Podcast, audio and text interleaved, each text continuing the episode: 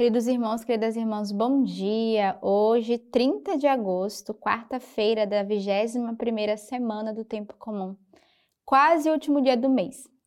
Então, estamos terminando aí o nosso mês de agosto. Foi um mês vocacional, um mês que rezamos por todas as vocações. Nós devemos continuar, né? Vamos chegar no mês da Bíblia, que é o mês de setembro, mas continuemos todos os meses a rezar por todas as vocações da nossa igreja. E esse domingo nós celebramos o domingo do leigo, o domingo do catequista. Então, rezemos por todos aqueles que se tornam verdadeiros anunciadores da palavra. E você, que acompanha a Lex Divina cada dia, também é chamado a ser esse catequista, a ser esse evangeliza evangelizador, não só na igreja, na pastoral, mas dentro da nossa própria casa, da nossa comunidade, do nosso trabalho, da nossa família.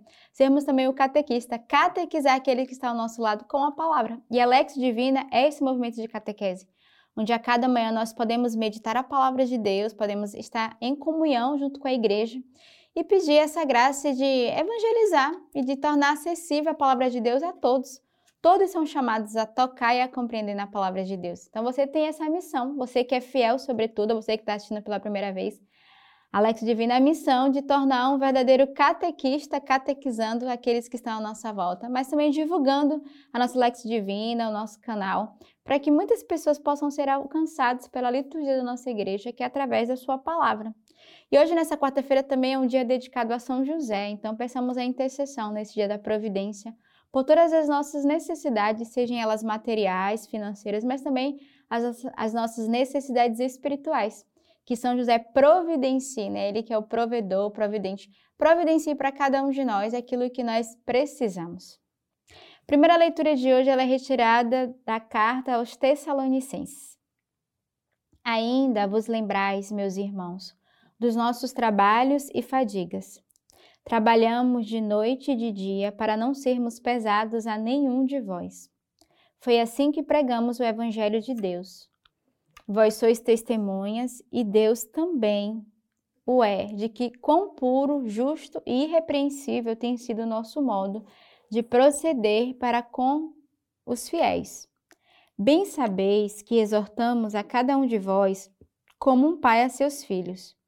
Nós vos exortávamos, vos encorajávamos e vos conjurávamos, a fim de viver de maneira digna de Deus, que vos chama ao seu reino e à sua glória. Por esta razão é que, sem cessar, agradecemos a Deus por ter desacolhido a Sua palavra, que vos pregamos não como palavra humana, mas como na verdade é, palavra de Deus, que está produzindo efeito em vós, os fiéis.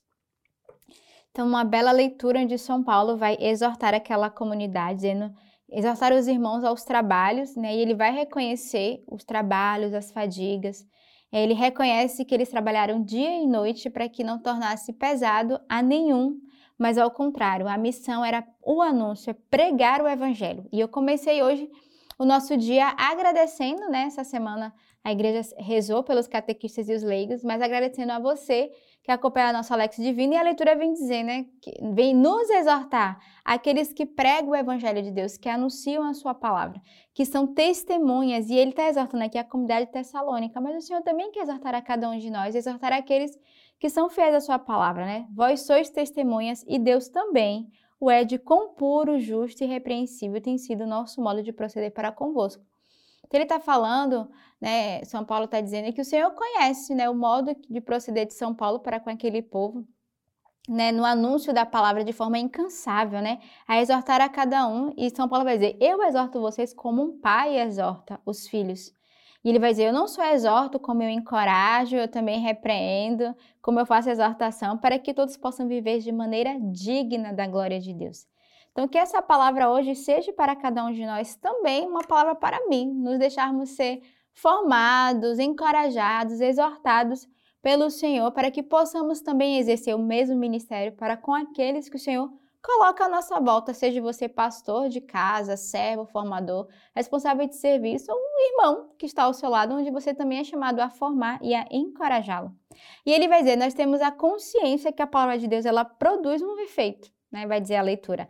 A palavra de Deus está produzindo efeito em vós, os fiéis. Então, não há nenhuma palavra que cai na terra do nosso coração e que ela não volte sem o seu devido efeito. Por isso, não devemos ter medo de anunciar a palavra. Ela dará o seu fruto no tempo certo. O salmo de hoje é o salmo 138. Para onde ir longe do teu sopro? Para onde fugir longe da tua presença? Se subo aos céus, tu lá estás. Se me deito no Sheol, aí te encontro. Se tomo as asas da alvorada para habitar nos limites do mar, mesmo lá é a tua mão que me conduz, e tua mão direita me sustenta. Se eu dissesse ao menos a treva me cubra e a noite seja um cinto ao meu redor, mesmo a treva não é treva para ti, tanto a noite como o dia ilumina. Então, o salmo de confiança é um belo salmo. Eu gosto muito desse salmo 138. Aqui tem apenas os versículos 7 e 12, mas todo o salmo vai falar desse amor do Senhor que nos conhece desde o nosso ventre materno. Né? O início do salmo vai dizer: Senhor, tu me sondas e me conheces, conhece o meu sentar e o meu levantar. Então, esse salmo vai dizer esse olhar do Senhor que, que nos conhece e que vai dizer aonde nós estamos, o Senhor está presente. Se eu estou no céu, o Senhor está comigo. Se eu estou no Sheol, o Senhor vai ao meu encontro.